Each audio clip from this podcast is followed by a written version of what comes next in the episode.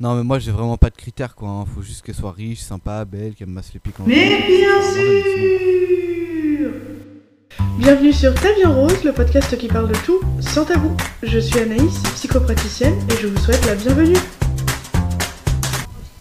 Bonjour à toi et bienvenue dans ce nouvel épisode du podcast Ta vie en rose. Quand tu cherches la personne parfaite, je suis ravie de t'accueillir euh, dans ce nouvel épisode. J'espère que tu vas bien et euh, je vais me présenter comme d'habitude très rapidement euh, pour ceux qui ne me connaîtraient éventuellement pas. Je suis Anaïs, psychopraticienne et sexologue sur la ville de, de Caen. Euh, voilà, et on peut retrouver tout ce que je propose et euh, tout mon univers sur mon site internet taviehenrose.com. Voilà, cela étant dit, on va commencer tout de suite cet épisode avec un rappel d'ailleurs des, des épisodes précédents que j'ai pu faire sur la vie de, couple, hein, notamment l'épisode 19 sur euh, le célibat quand tu es célibataire et l'épisode 23 euh, sur euh, la rupture, hein, celui qui quitte l'autre. Voilà, j'avais pris beaucoup de plaisir à, te présenter ces épisodes et maintenant, avec cet épisode 25 déjà, on parle de la recherche de la personne parfaite, du conjoint parfait, du compagnon, de la compagne qui sera voilà, effacer tout ce qu'on a pu vivre auparavant. Et je dois dire que quel que soit le mode de, de recherche, hein, que ce soit dans la rue, que ce soit site de rencontre, que ce soit par des amis communs, par des rendez-vous arrangés, on peut vite euh, tomber dans la psychose. En fait, j'ai vraiment besoin de réconfort quoi. J'ai vraiment besoin d'une femme euh, exactement comme vous quoi. Oui, mais euh, je suis juste venue vérifier la chaudière. Alors, je pense qu'il faut être euh, clair sur un, sur un point. On a tous euh, des critères, hein, plus ou moins euh, stricts, plus ou moins élaborés, mais on a tous des critères et on a tous des personnes qui vont nous convenir plus que d'autres. Voilà, et c'est pas un drame, c'est-à-dire qu'on peut très bien être hyper tolérant, être ouvert aux autres, être prêt à découvrir de nouvelles personnes, mais on sait très bien ce qui va nous convenir et ce qui ne va pas nous convenir. Moi, par exemple, voilà, je vous, je vous donne un petit détail de mes, de mes critères personnels. Moi, quelqu'un qui ne me fait pas rire, eh bien, euh, ça ne va pas m'in- m'intéresser euh, pour une relation de couple. Ça va m'intéresser peut-être pour des échanges, pour une discussion euh, riche, pour, pour éventuellement une relation amicale, pour voilà. Et encore, s'il n'y a pas d'humour, ça va être très compliqué. Mais voilà, par exemple, l'humour est un critère primordial chez moi, et je suis sûre que toi aussi, tu as tes propres critères sans tomber dans le effectivement le, perfectionnisme et, vouloir à tout prix que la personne soit comme ci comme ça et pas autrement. Voilà, je pense qu'on a tous des euh, euh, des points sur lesquels on ne peut pas revenir, sur lesquels il est, vraiment euh, important d'être en accord avec un compagnon. Alors, c'est normal, voilà, je pense que c'est même assez sain parce que justement on sait ce qu'on veut, on sait ce qu'on recherche et c'est peut-être ça qui va nous éviter de tomber justement dans des relations où ben voilà, on va, on va s'engager et puis finalement on va se dire mais attends, il manque un gros truc là. Oui, sauf que ce gros truc il manquait au départ. Donc euh, voilà, c'est important euh, d'avoir en tête ce genre de, ce genre de critères. Euh, voilà. Toutefois, je pense qu'il est quand même important aussi de, de se rendre compte des critères sur lesquels on peut éventuellement revenir un petit peu et de ceux sur lesquels vraiment il est impossible voilà, de, de, de déroger parce que il y a forcément des choses sur lesquelles un éventuel compagnon ne va pas être en accord avec nous, il y a forcément des choses sur lesquelles euh, ben, on va, peut-être un petit peu différer. Et euh, ces choses-là parfois elles sont pas graves. Alors j'entends euh, par là qu'elles sont pas peut-être pas primordiales, peut-être qu'on peut trouver un compromis, peut-être qu'on peut faire des concessions.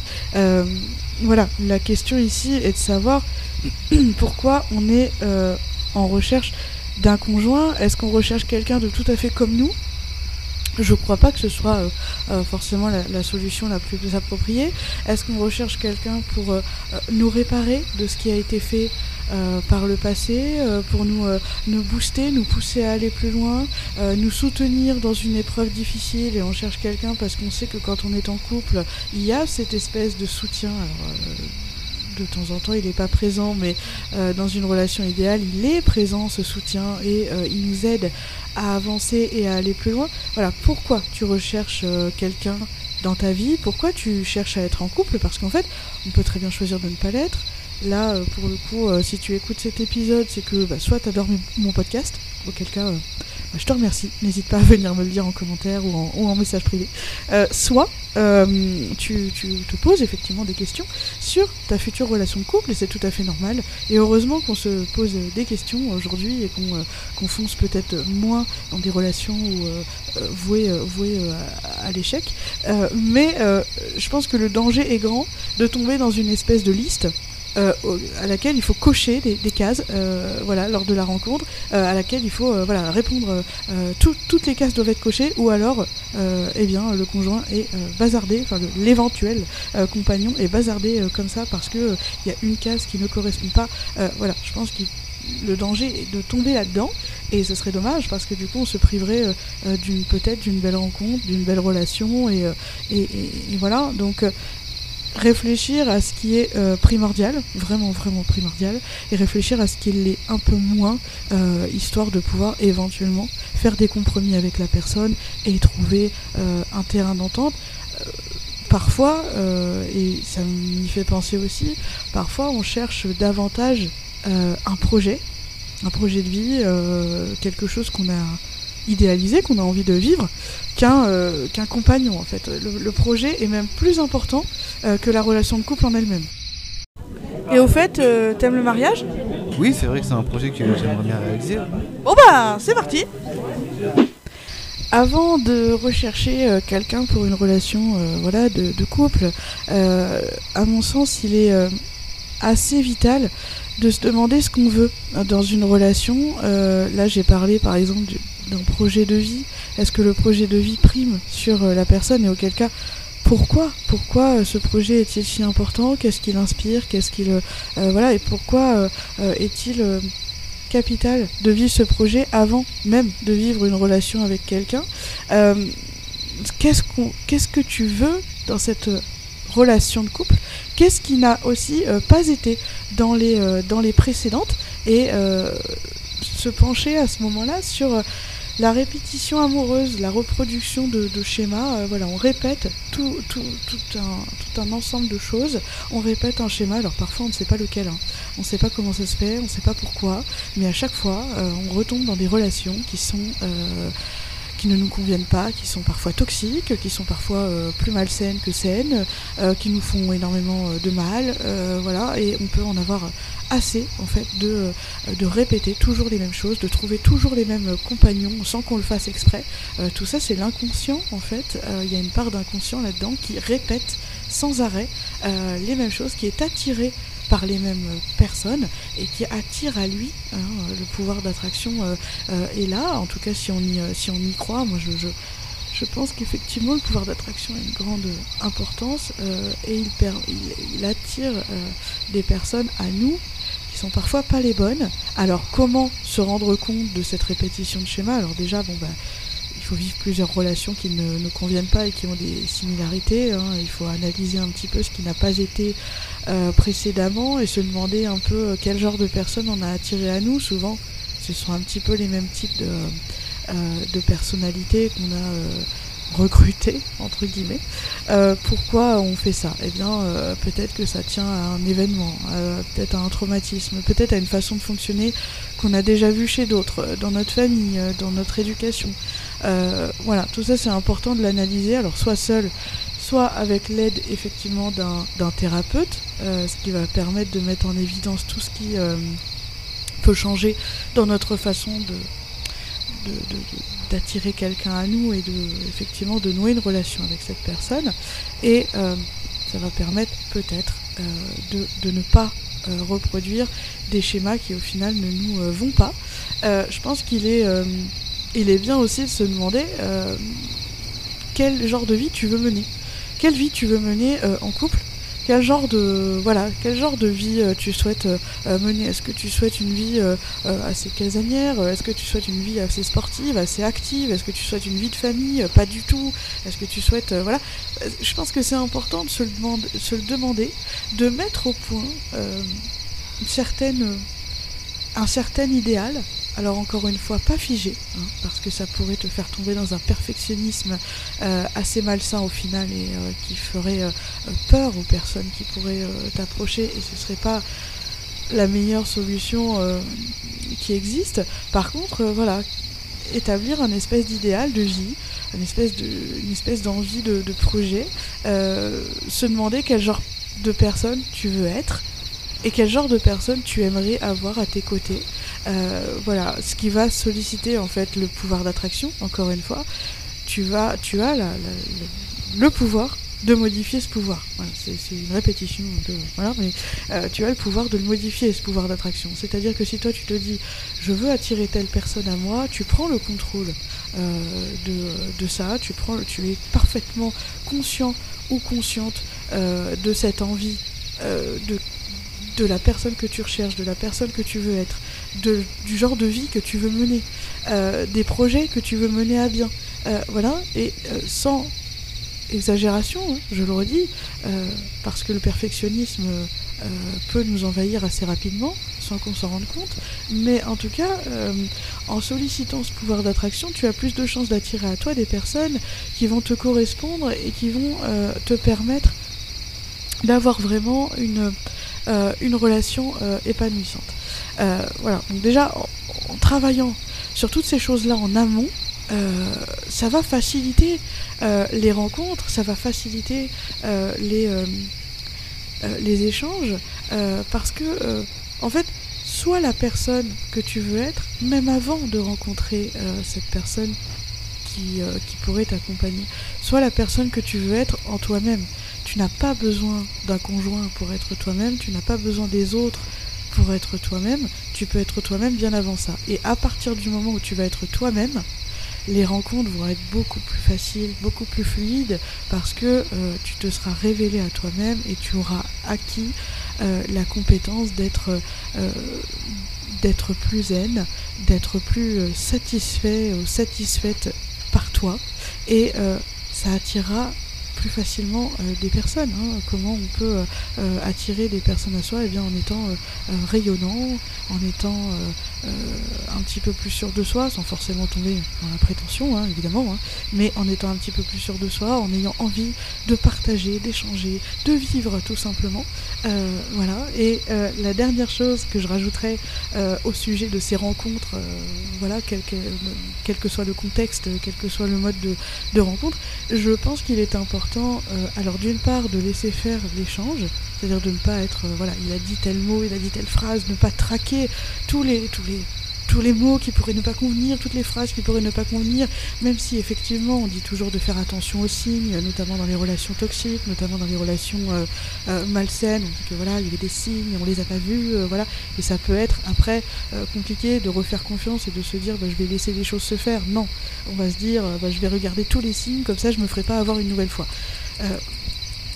Prendre du recul par rapport à ça, c'est-à-dire que les signes, ils sont, ils sont là. Euh, ils sont là, mais ils vont pas se cacher dans un tout petit mot ou dans une toute petite, euh, dans une toute petite phrase.